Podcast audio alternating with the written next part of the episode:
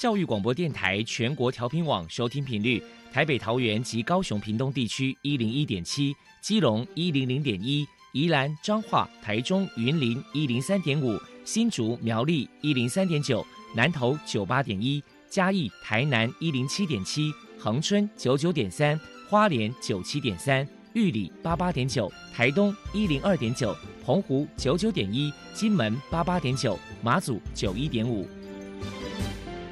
是包容，爱是牺牲，爱是分享，爱是服务。因为爱，特殊教育充满了无限的可能。用爱关怀身心障碍同学的未来，用心倾听资赋优异子女的心声。欢迎老师、家长、同学们，大家一起加入特别的爱这个大家庭。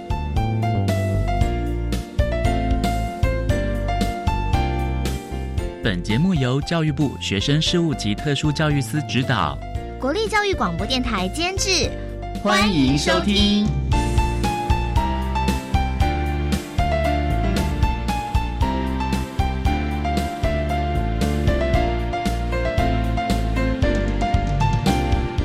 因为爱，我们在空中相会，欢迎您再度收听特别的爱，我是小莹。这个节目在每个星期六和星期天的十六点零五分到十七点播出。在今天节目中，将为您安排三个部分。首先，在“爱的小百科”单元里头，波波将为您安排“超级发电机”单元，为您邀请新兴儿社会福利基金会行为辅导员李建新为大家分享自闭症者行为问题辅导以及家庭支持服务的计划，希望提供家长、老师可以做参考。另外，今天的主题专访为你安排的是《爱的搜寻引擎》，为您邀请国立台东大学资源教室的辅导老师蔡宇杰蔡老师为大家分享“窗外有蓝天”谈高等教育阶段情绪行为障碍学生支持服务的经验，希望提供家长、老师还有同学们可以做参考。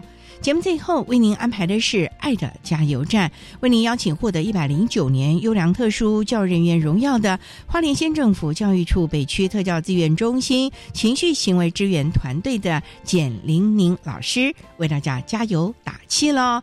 好，那么开始为您进行今天特别的爱第一部分，由波波为大家安排超级发电机单元。超级发电机，亲爱的家长朋友，您知道？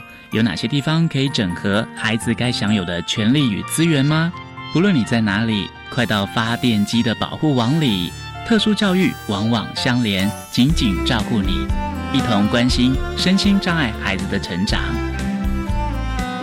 Hello，大家好，我是 Bobo。今天的超级发电机，我们特别邀请到新兴儿社会福利基金会严重情绪行为辅导员李建新老师来跟大家介绍。自闭症者行为问题辅导暨家庭支持服务计划。首先，我们先请李老师来谈一谈自闭儿的情绪行为障碍会有哪一些特征？有情障比例的这个状况大概有多少呢？自闭症哈，它一般来讲哈都有沟通、社交跟行为兴趣活模活动模式的，跟一般人都有一些差异啦。可是就他们的情绪障碍来讲，比较常见的就是。例如说他们的固着行为，例如说他们有动作上的固着啊，我们常见的自闭症的孩子都会一直拍手，然后转圈圈、摇晃身体，然后手在眼前晃，会对着手吹气，类似像这样的自我刺激，在自闭症的孩子身上是常见的。另外还有他们会有一些强迫收集的状况。我遇到自闭孩子，有一些会强迫收集一些瓶盖啊、钥匙啦，然后人家停在路边的停车站那把人家拆掉这样子，哎啊，然后有一些广告单，他们就收集在他们的包包里面。固着行为还有一个就是他的行为模式有很多自闭症孩子是蛮固着，例如说他们上下学都要走同样的路线，如果走不一样路线，他可能就会生气，可能就会哭闹。然后物品家具的摆放位置一定要一样哦，如果稍微有点调整，他就要把它调整回来，不让他调整，他也会跟你吵闹这样子。啊，另外还有一些比较严重的情绪行为，是例如说自伤，就用手打自己的身体啦，头去撞墙啊，撞地板啊，咬自己的手。这个在我的辅导过程中经常出现这样子，然后身体攻击方面呢，他会用拳头去打人啊，追人、咬人啊，然后用指甲去抠人家的手啊，掐住人家的脖子啊，掐住人家的手臂，然后踢人啊，这些攻击主要照顾者的行为也有经常出现的情形。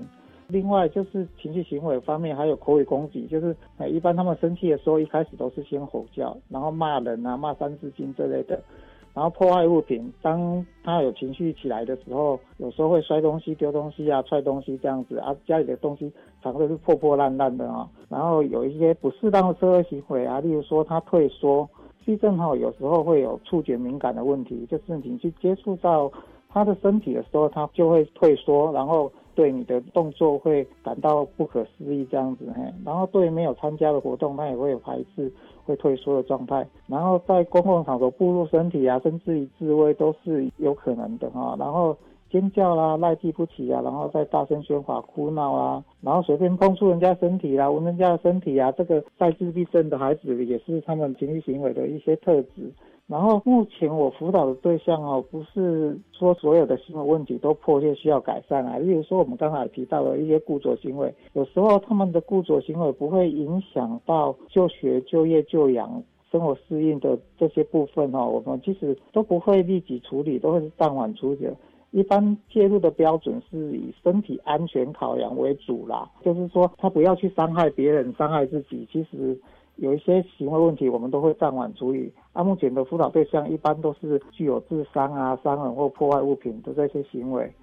然后刚才提到的说，自闭症行为具有情绪障碍的比例，目前来说并没有大规模广泛性的统计资料啦。啊，不过就上述我提到的这些情绪行为问题哦，就以我服务的经验来讲哦，固着行为或多或少每个自闭症孩子都会有啦。啊，也常出现说，哎，不适当的社会互动的行为啊。可是哈，我刚才有提到，就是说我们比较迫切处理的是自伤、伤人或刻意破坏物品的行为。可是这个行为的占比。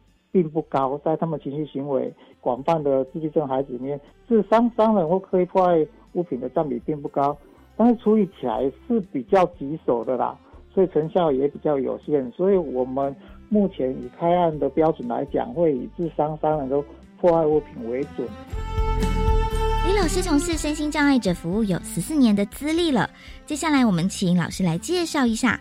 基金会所推出的自闭症者行为辅导及家庭支持服务计划的背景跟目的是什么呢？我们基金会哈，目前辖下有三个日间机构，分别是日托在高雄市区的大同路这边有一个大同日间照顾机构，然后大树区有一个杨氏日间照顾机构。啊，以及在高雄市区的中庸街这边有一个小型的作业所，哈，叫做新月工坊。啊，之后我们在大苏区也会再增加一个小型作业所。那未来还会积极在大苏区成立一个住宿型的单位了。收容的几乎全是自闭症者啊，我印象中只有一个思唐日症，其他全部都是自闭症者。啊，是因为为什么会我们会成立一些自闭症专门的收容单位？是因为大概在十几二十年前哦，大部分的身心障碍收容机构哈，对自闭症的一些沟通跟互动特质，跟他的行为问题比较没有办法来处理的。那所以自闭症到其他机构常常会被拒收的，所以我们基金会的董事长才会成立辖下这些机构来收容这些自闭症者。但是，即使说我们成立专门收容自闭症者的机构哈，但是严重情绪行为的自闭症者要能稳定的在我们辖下这几个机构安置，也非常的困难。一般他们都只能整天待在家里，那待在家里大部分的时间大概都无所事事，作息不正常啊，因为没有有秩序的作息活动哦，因此哈也很容易跟家中最主要的照顾者大概就是妈妈了，爸爸比较少，常常跟妈妈产生冲突。他大部分产生冲突的时候，受到伤害的大概都是妈妈，自闭症者会受到伤害的比较少了，哎，所以也因此基金会才会在成立一些托育机构之后，哈，我们在想办法设置这个单位。啊，这个单位目前服务已经进到第四年了，那希望说经过辅导哦，能够深入家庭去帮助这些主要照顾的家长，能够和睦的跟这些特殊孩子相处，希望说他们在改善他们行为问题跟家庭关系之后呢。有机会能将这些有严重情绪行为孩子已经改善了之后，能够安置到托育机构，然后减轻家庭的照顾负担。再来，我们请老师来介绍一下这个计划的服务对象的条件有哪些限制，还有服务的内容包含了哪一些呢？服务的条件哦，就是刚才我提到的，只要符合我一开始所提到那些行为问题，其实都是我们开案评估的目标啦。但是我们在评估的时候，其实会比较希望说，我们先处理有迫切需要的，就是先前提到的有智商啊、伤人破坏物品，会是我们优先开案的家庭。然后开案后，我们会评估家庭的需要啊，针对自闭症的孩子行为问题产生的原因进行行为辅导员跟孩子一对一的教学。我们一开始先对一对一的教学。当一对的教学评估是个正确、有用、有效的方向，然后就会示范教导主要照顾者，就是大概就是妈妈，也能够学习说怎么样教导自己的孩子，然后也会指导家长学习一般的亲子技巧啊，例如说。跟孩子讲话的模式、语气要怎么样？跟自闭症的孩子讲话的模式、语气跟一般孩子是不太一样的。然后问话的模式啊，不要用指责的方式或命令的方式，要希望说家长可以用启发式的问句。当两个人的关系弄僵的时候，主要照顾者这边需要做一些积极的暂停，不要再火上加油，然后学习怎么开家庭会议等等啊，这些一般的亲子技巧。然后另外也会连接其他外部的资源啊，例如说。如果有一些家庭需要临时托育啊、长期照顾，我们都会转借给其他的社福单位。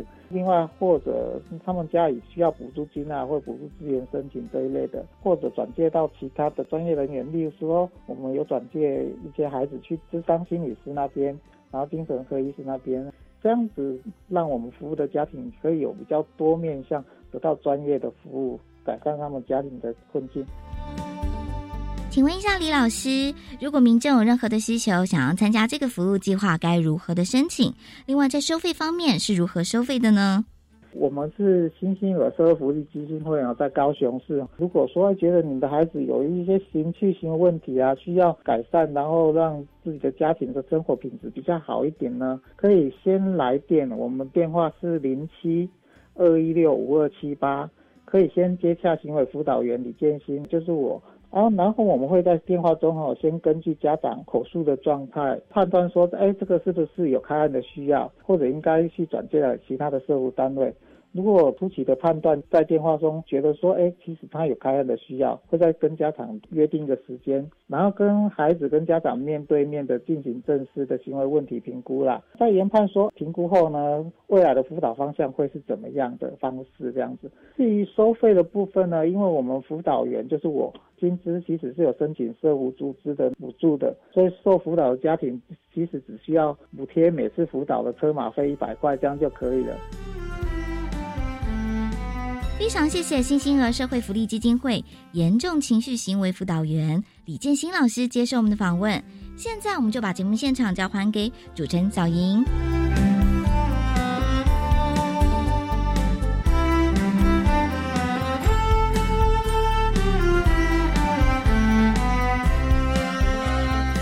谢谢新星儿社会福利基金会行为辅导员李建新先生以及波波为大家介绍了自闭症者行为问题辅导以及家庭支持服务的计划，希望提供家长、老师还有同学们可以做参考喽。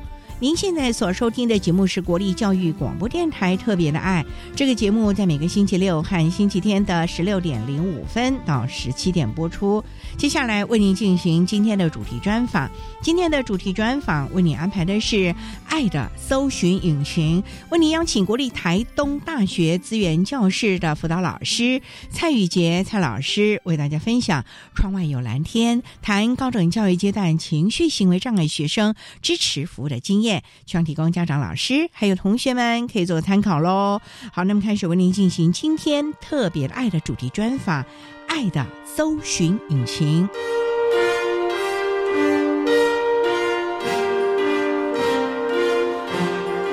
爱的搜寻引擎。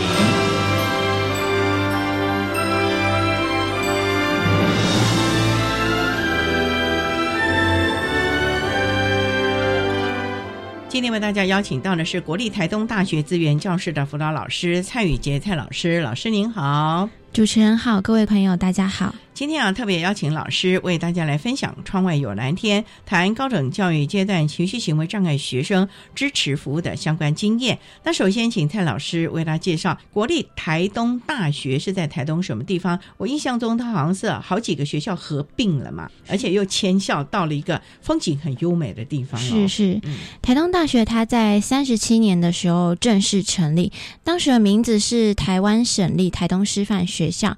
经过了一些时代的轨迹跟历史的严格，逐步的改制跟规划发展，在二零零三年的时候，由师范学校转型成人文、理工、师范等三个学院的教学型的综合大学，之后就迁校迁到资本，目前总共有二十二个系所，目前学校的学生总数是四千九百三十九位，才四千多啊！你们的校地很大哎、是资本校地真的很大，因为以前在那个台东师院的那个校地，就是嗯市区那个，反而是比较拥挤了一对对点了啊对对那这样子环境应该很优美喽。，对，环境不错。我们有一个获奖的图书馆，而且这四周围那个绿草如茵啊。对对对对对哇，因为学校也提倡绿色大学，所以孩子在这个地方应该可以好好静心念书了吧？不过、啊、生活机能如何啊？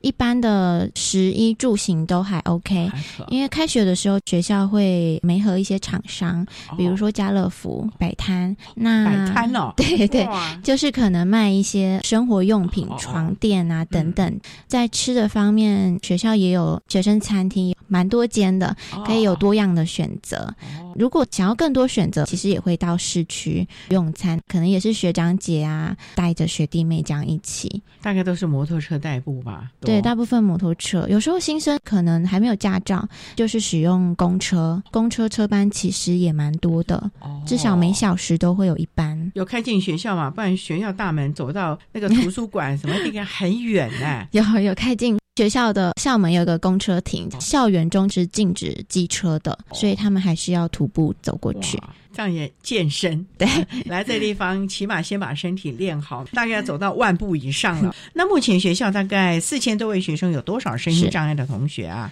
共有五十名资源教师的学生，障别的话也蛮多样的，有自闭、学障、情障、视障、听障、脑麻、身体病弱、智能障碍、肢体障碍或者是多重障碍，这些学生都包含在里面。我们情绪行为障碍的孩子大概有多少？这学期情障的学生共有八位，那他们都比较会在哪一个系所念书呢？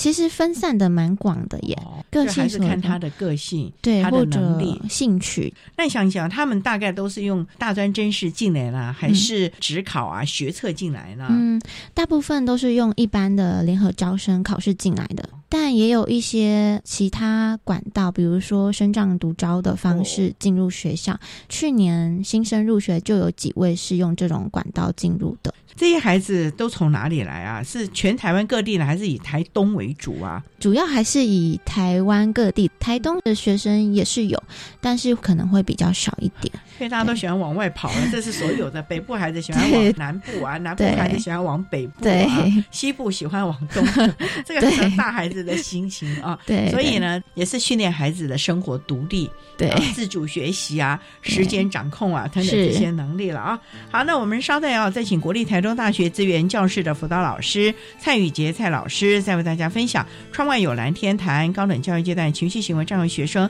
支持服务的相关经验。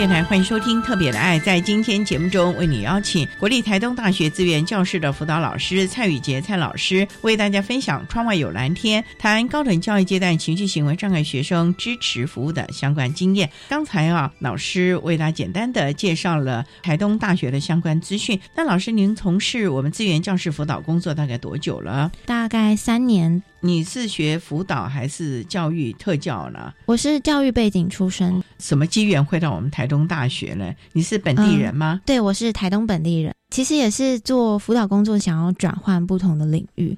同时，也是想要在家乡服务，因为我上一份工作是成人教育这一块，因缘机会下知道这个辅导工作的机会，其实我本身也很有兴趣，因为也曾接触过一些生长的朋友，跟他们相处的过程，能够理解到，因为他们障碍的关系，在生活或者是各种场域都需要很多调试，或者是自己要适应的地方。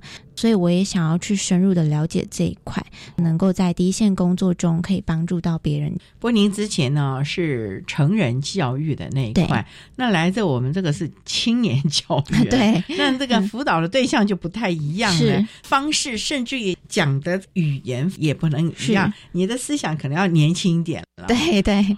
也都还可以，因为你年纪也蛮轻的。对我有时候还会特别去找现在时下流行的语言是什么，哦，要跟这些同学对对啊，比较有话题，那关系也可以更近一点。哦，目前我们台中大学有几位辅导老师啊？目前包含我有三位，三位要服务五十几位的同学。分量也蛮重的了，想请教了。那像你们是怎么知道有新生进来？是因为有特招嘞，还是学校会把相关资讯给你们？当有新生入学的时候，其实我们会在开学前一两个月的时候，主要会透过特殊教育通报网这个系统，会得前一个教育阶段的辅导老师他们的转衔资讯。那收到名单之后呢，我们也会跟学校的注册组再进行一些。资讯的确认，看有没有漏掉哪些学生，那我们才会再逐一的个别跟学生进行电话的联系。会请他们先到东大来看一下嘛？可是他蛮远的，因为你刚才讲了全台各地有没有外岛的？也有啊，也有啊。对，哇，那要来一趟还不容易。对，我们还是会邀请，但是我们在电话中会先跟他们告知学校内的资源的窗口，比如说资源教室的位置、电话、辅导老师有谁。当然也会邀请他们来先来学校，可是通常像是主持人说的，距离不太方便，可能也是等到开学后他们入住后，再带着他们一起来认识校园。哎，那他们会住校吗？是学校有保留吧？大部分大医生都会安排住宿。整个台中大学啊，是这也蛮好的啊，让他们能够静下心来在学校好好的学习。对对对，所以有为他们保留升帐房吧。学校内有一些特殊调整的机制，假如学生有提出这个需求，或者是家长可以跟我们联系，或是跟宿舍那边做一个协调，那我们就会做一个最好的安排。那有先跟系上沟通过，大概有什么孩子新生会到你们的系上了吧？是，来启动相关的支持服务了。对对对，入学前呢，其实系所他们都会有一些活动，比如说新生茶会，帮助在各个地区的学生就近就有一个茶会，就有学长姐或者是系所的老师去带他们了解认识学校的一些资讯、选课啊，或者是学校的环境位置等等。这些注意事项会在新生茶会跟他们做一些宣达。那开学后，我们会跟系所做一个 ISP 的联系。所以基本上就是我们也会主动的跟系上了解他的课表啊，各方面了啊。是好，那我们稍待再请国立台中大学资源教室的辅导老师蔡宇杰蔡老师，再为大家分享《窗外有蓝天》，谈高等教育阶段情绪行为障碍学生支持服务的相关经验。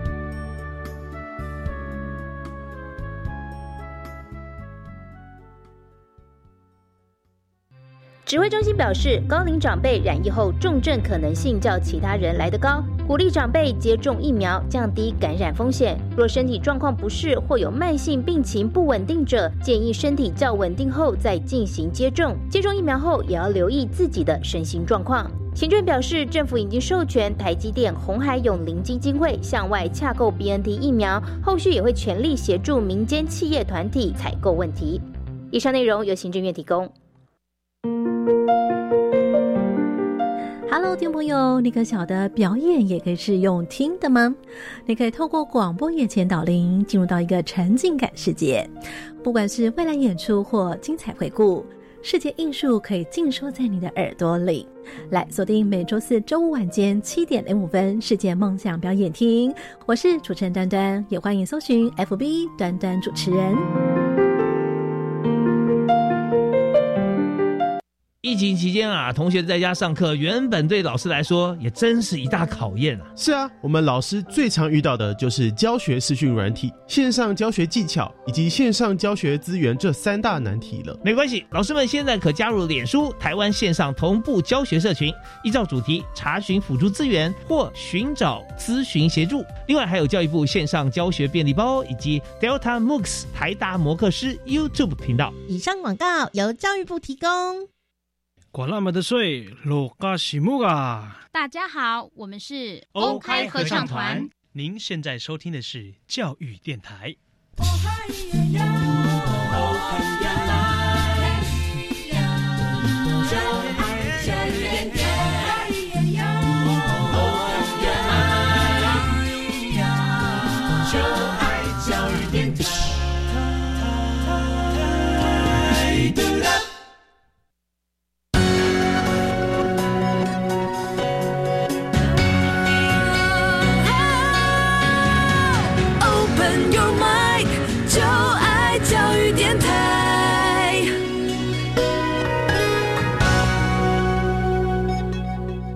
上电台欢迎收听《特别的爱》这个节目，是在每个星期六和星期天的十六点零五分到十七点播出。在今天节目中，为您邀请国立台中大学资源教室的辅导老师蔡宇杰蔡老师，为大家分享“窗外有蓝天”谈高等教育阶段情绪行为障碍学生支持服务的相关经验。那刚才在节目的第一部分，蔡老师为了简单的介绍了我们台中大学资源教室的相关资讯。那想请教，我们今天主要谈的是情绪行为障碍的孩子。子啊，在我们情绪行为障碍的孩子，您也有三年多的经验，那么为大家分享你在协助这群孩子怎么样的适应学校学习。课业啦，甚至同才互动，甚至于环境的熟悉度，这也是很重要。因为很多都离乡背景啊，来这地方生活，每天要怎么吃啦，要采买什么东西啊，都是要重新学习的喽。那我这边分享一个学生，他是思觉失调的学生，因为受到这个症状的影响，在他的认知功能上有下降的情形，所以会影响到他一些学习的成效，包含记忆力、逻辑思考或是理解能力。等等，他有用药吗？他有用药，这些都比一般同学还要弱一点。其实也观察到，这个同学在跟他相处的过程中，对自己的病视感跟现实感，其实也是稍微薄弱一点。所以，第一个就是我们希望可以跟他建立一个比较紧密的关系，比较良好的关系。因为他整体来看，我们目标定在可以让他顺利毕业。可是，如果没有适时的协调跟老师们的调整，可能对这个学生来说会蛮辛苦的。哦，那你们是怎么来启动？因为可能他的情绪，或者是因为记忆力啊，那当然。我们在讲了考试啦、笔试啦，甚至于写报告，可能也都会有一点困难喽。嗯，是一开始。这位同学他是透过资商了解学校内的特教系统的资源，所以当时就跟学生还有家长讨论有什么支持服务可以给这个学生，协助他申请鉴定。透过之前没有鉴定哦，是他之前没有鉴定，因为是转学过来，发现他也不太适应，所以觉得他会需要一个良好紧密关系的学校里面的老师，所以就帮他申请这个鉴定。那其实家长的诉求也是希望他可以有。有这个身份，学校有资商啊、系所的老师们都可以共同依这个 ISP 来协助他。其实，在每学期的开学制定 ISP 的时候，也发现这个学生他在上课的时候，因为出席的关系而有一些状况。哇！因为他跟我们反映说他很焦虑，我们也试图厘清这个焦虑的源头是什么。可是因为学生自己可能也没有办法知道，所以老师们就暂时不处理源头的这一块，改成教他焦虑的时候怎么去应对。这个很重要。这时候你们有心理辅导师进来了吗？就心理师或是任课老师也一同协助。比如说，当他觉得焦虑的时候，他会有一些生理现象，我们帮他察觉这一块，让他自己知道，其实他现在是很焦虑的。他可以有哪些策略减缓他的焦虑？比如说，他可能会紧张、心跳加速、说话发抖，跟持续冒汗一些很不舒服的症状。当他自己察觉，那假使上课的时候。无法进行下去，那就会告诉他可以跟任课老师说，到幸福组休息，或者是在教室中休息。所以，我们都会跟任课老师做一个学生状况说明。同班同学呢？不然就让他跟老师举个手就走了。同班同学想说，这人怎么那么奇怪呀？班级经营也就不好做了。其实同班同学，我们不会主动跟学生说明他的状况，因为这个学生他不希望知道。但是老师知道，老师可以随时观察他的状况。当他有问题的时候，就举个手，老师可以去他旁边听他说什么。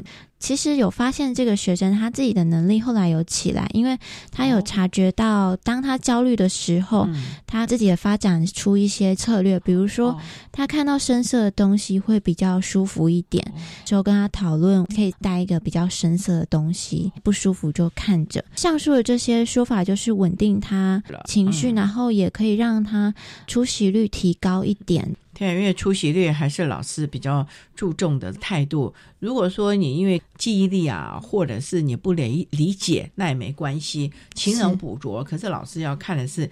你的上课的态度了啊，是是是。那这孩子后来呢？因为采取了这些帮助他出席率的策略之后，当我在关心的时候，他说很好啊，我没有问题。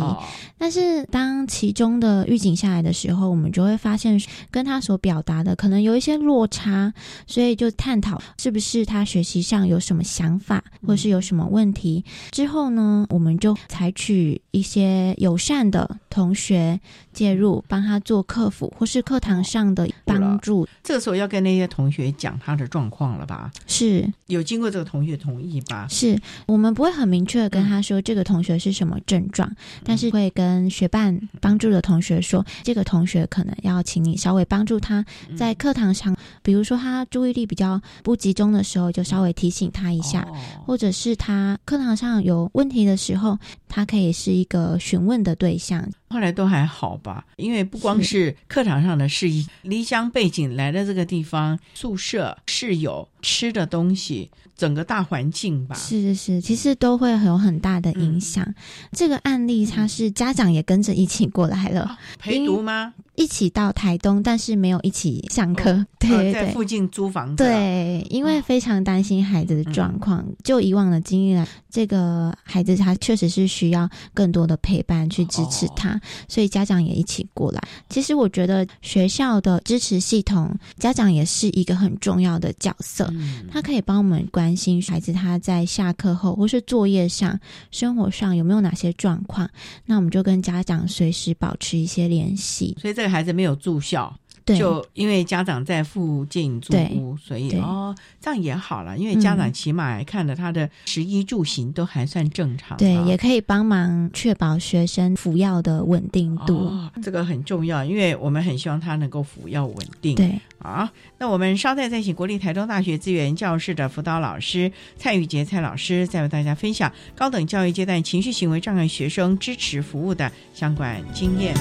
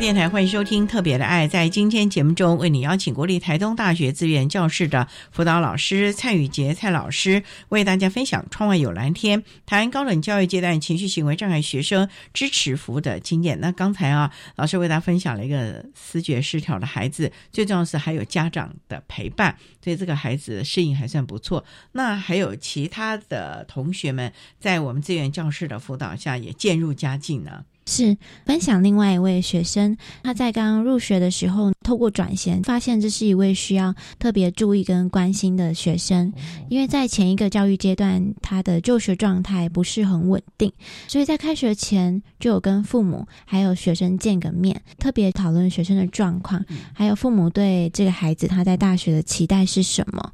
另外也跟这个学生先建立一点关系。在收集完资讯之后呢，我们发现学生本身的想法跟父母的期待有一些出入，所以以往他们家庭沟通上已经或多或少有一些冲突了。这些冲突呢，有造成学生的一些压力。当我们希望学生能够稳定就学的时候，我们首先想要做的就是让两方至少有一点点的共识，有共同努力的目标。所以在开 ISP 的时候呢，除了学生之外，也邀请了家长、系所端以及心理咨商师一起参与，结合他可能在学校接触到的老师们，共同来支持这个同学跟照顾他，也包括说和这个同学的室友建立一个良好的关系。比如说，如果有察觉到这位同学他在学校有不适应的情形，或者是不过稳定的状态发生的时候，室友们可以在第一的时间同在这个同学的身边，或者也可以让老师们知道，确保这个学生的安全。这个孩子大家都会有一些什么不适应的行为举止出现呢？同学也要有点蛛丝马迹才能看得出来，不然学生也是大学生而已啊，哪有这个经验呢？对，因为他症状其实有时候躁起来还蛮明显的，因为他是住校嘛，所以室友就可以关心他，就会走来走去啊什么的，对对对，或是晚上有没有安全到宿舍，这部分可以透过室友他们的观察，以及在课堂上这个学生作业的状况、脚交的情形等等，因为刚好也是同一个班级，所以。是有就近的协助，真的帮助很大。这个孩子就适应还好，那重点是他有准时到课嘛？这个也是你们当初要启动这样的机制。对他一开始是有蛮准时到课，但是后来对 出现了一些出席不太稳定的状况啦。这部分有在跟心理师、学生共同讨论，是不是他对学习的期待有一些不一样的方向。经过讨论之后呢，听说他在学校所学习到的跟他所期待的有所不一样。就是说，他本来对这个系充满了幻想，可是进来之后发觉他修的课可能跟未来的发展都跟他原来想的是不一样的了。也许也跟他高中职所学到的比较注重的地方不太一样，对，因为大学很多理论概念，但他比较喜欢技能的，所以在学习上比较缺乏动机了。哇，那怎么办嘞？有没有开始启动？因为我知道有的学校其他做法，就看看有没有校内转系啊，啊，真的不行就辅导转到他。离他家近一点的啦，或者是他真的有兴趣的其他学校了。对对对，之后就辅导他做这个兴趣的探索跟转衔。经过了解之后，也跟家长讨论，也尊重学生的想法。后来呢，家长呢希望学生可以转回家里就近的一个学校读他所想要的技能科目。那还不错，家长蛮开明的。因为有的家长就说不行哎，我们帮他选的这个科系是将来比较好找工作了，或者是他的爸爸就是学这个，妈妈就是学这个，我们叫他继承。对对对。不过幸好这个学生的家长他的期待只要是大学毕业就好了。哦。对，所以中间的弹性可以跟他们讨论。后来转校成功吧？是后来转校成功。那我们也透过转衔的机制，跟下一个教育阶段的辅导老师说明。那他到那里适应还算好吧？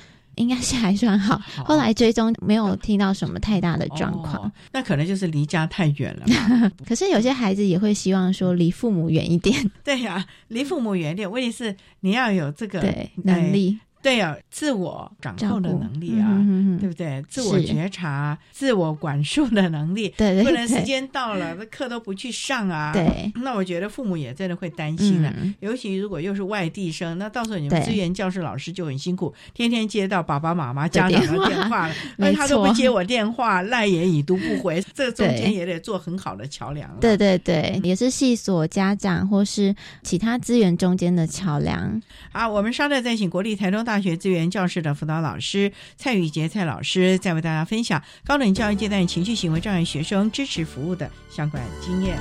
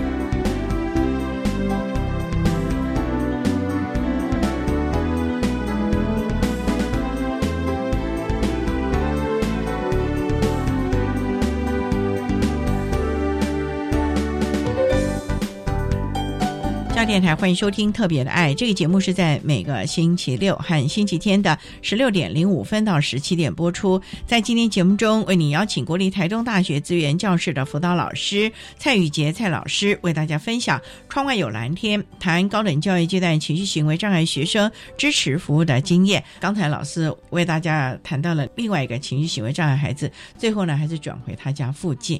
还有没有其他的孩子在学校适应经由资源教室的？支持服务介入之后呢，不管是系所啊，或者是相关行政团队，让这个孩子也能够在我们台中大学悠游学习了呢。其实，在辅导过程中，当然也会碰到一些困难。那我这边分享一个例子，就是心理师有转介一位有特教需求的学生，因为有察觉到有一些精神的状况，后来也是有确诊一些症状。那他之前没有相关的特教学生的身份，是是心理师发觉了。转借给你们，对，因为在学校一样有发现有一些特教需求的学生，我们就会协助他去申请鉴定。一开始协助上有碰到一些困难，就是家长不太愿意我们介入。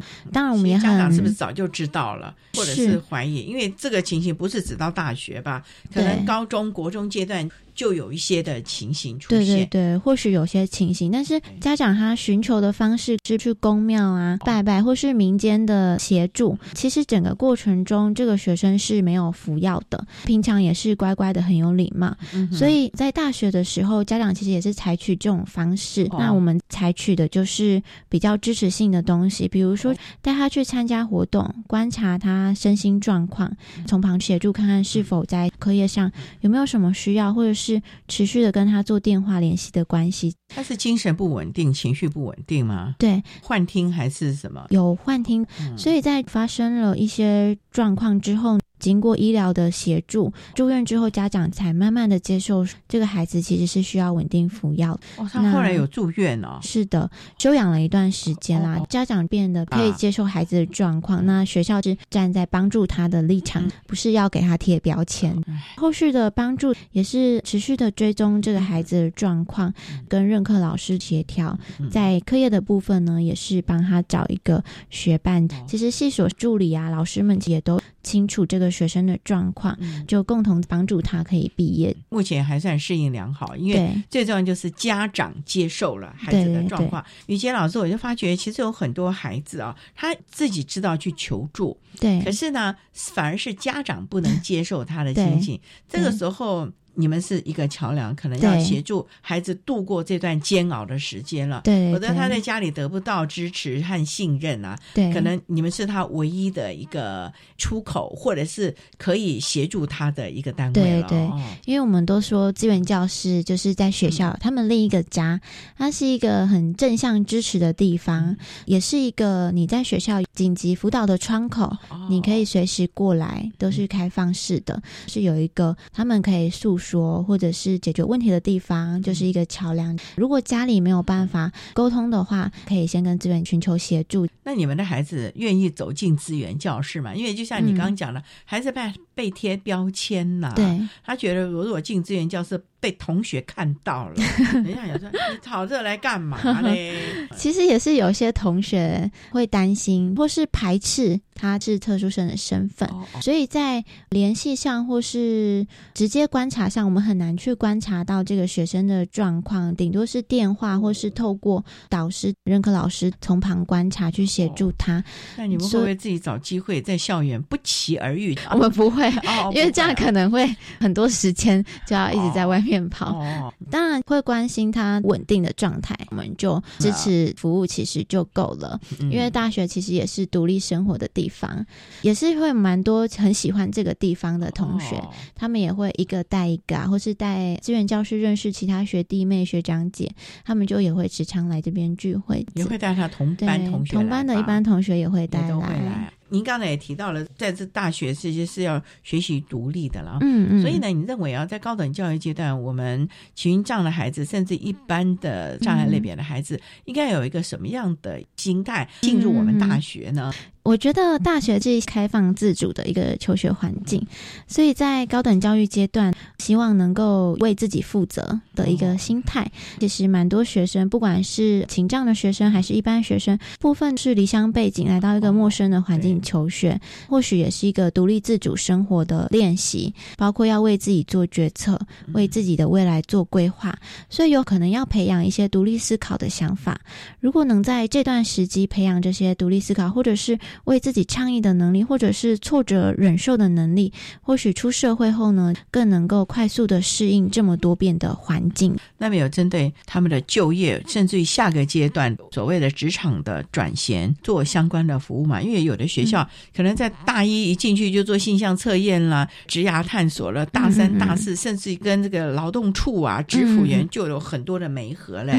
那我们台中大学工作机会多吗？还是你会让他们到他们？原来住家附近的相关社政系统啊、劳政系统去协助呢？我们学校有职涯中心，也会针对像主持人刚刚说的，大一进来也会做一些职能性向的施测啊、职业适性的测验等等。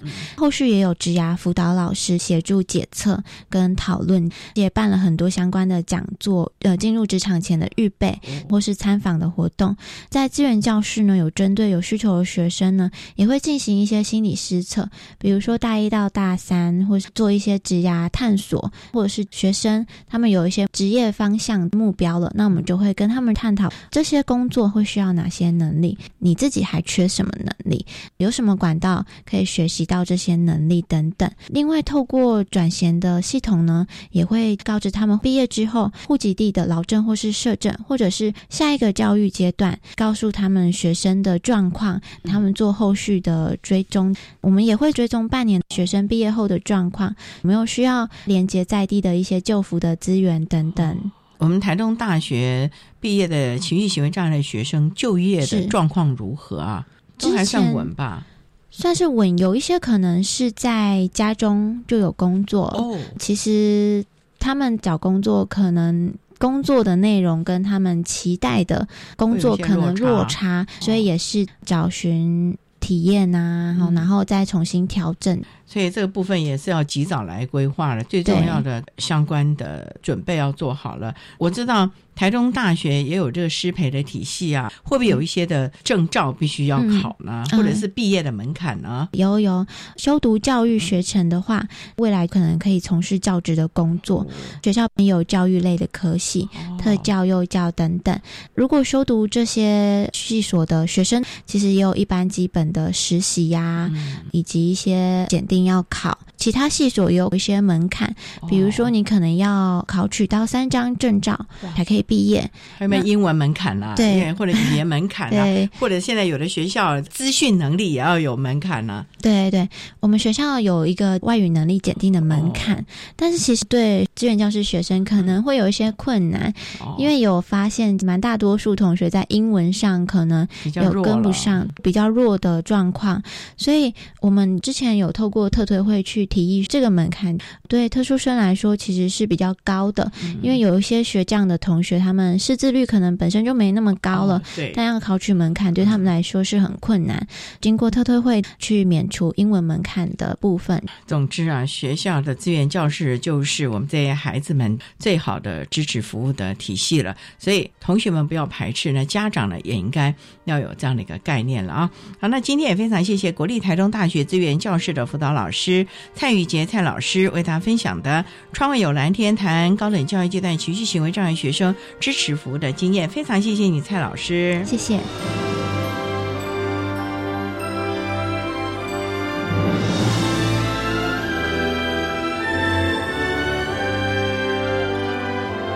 谢谢国立台东大学资源教室的蔡玉杰辅导老师为大家分享了高等教育阶段情绪行为障碍学生支持服务的经验，希望提供家长、老师还有同学们可以做个参考喽。您现在所收听的节目是国立教育广播电台特别的爱节目，最后为你安排的是爱的加油站，为您邀请获得一百零九年优良特殊教育人员荣耀的花莲县政府教育处北区特教资源中心情绪行为支援团队的简玲玲老师，为大家加油打气喽。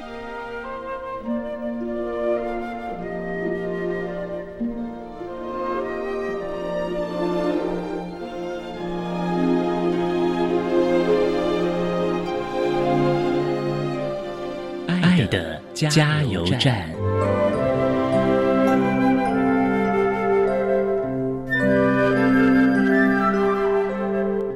各位听众，大家好，我是花莲县的特教老师简玲玲，在此针对国小教育阶段情绪行为障碍学生辅导提出呼吁。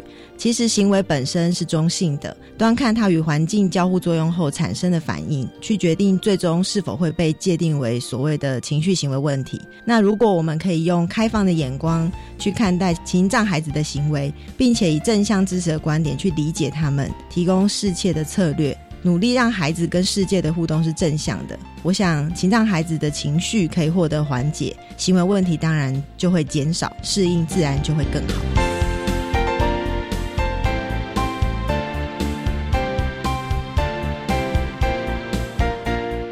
今天节目就为您进行到这了，感谢你的收听。在下个星期节目中，为你邀请国立台中教育大学特殊教育学系的教授，也是副校长侯真堂侯副校长，为大家说您难忘的学习，谈高等教育阶段跨障别学生夏令营的特色以及意义，希望提供家长、老师还有同学们可以做个参考喽。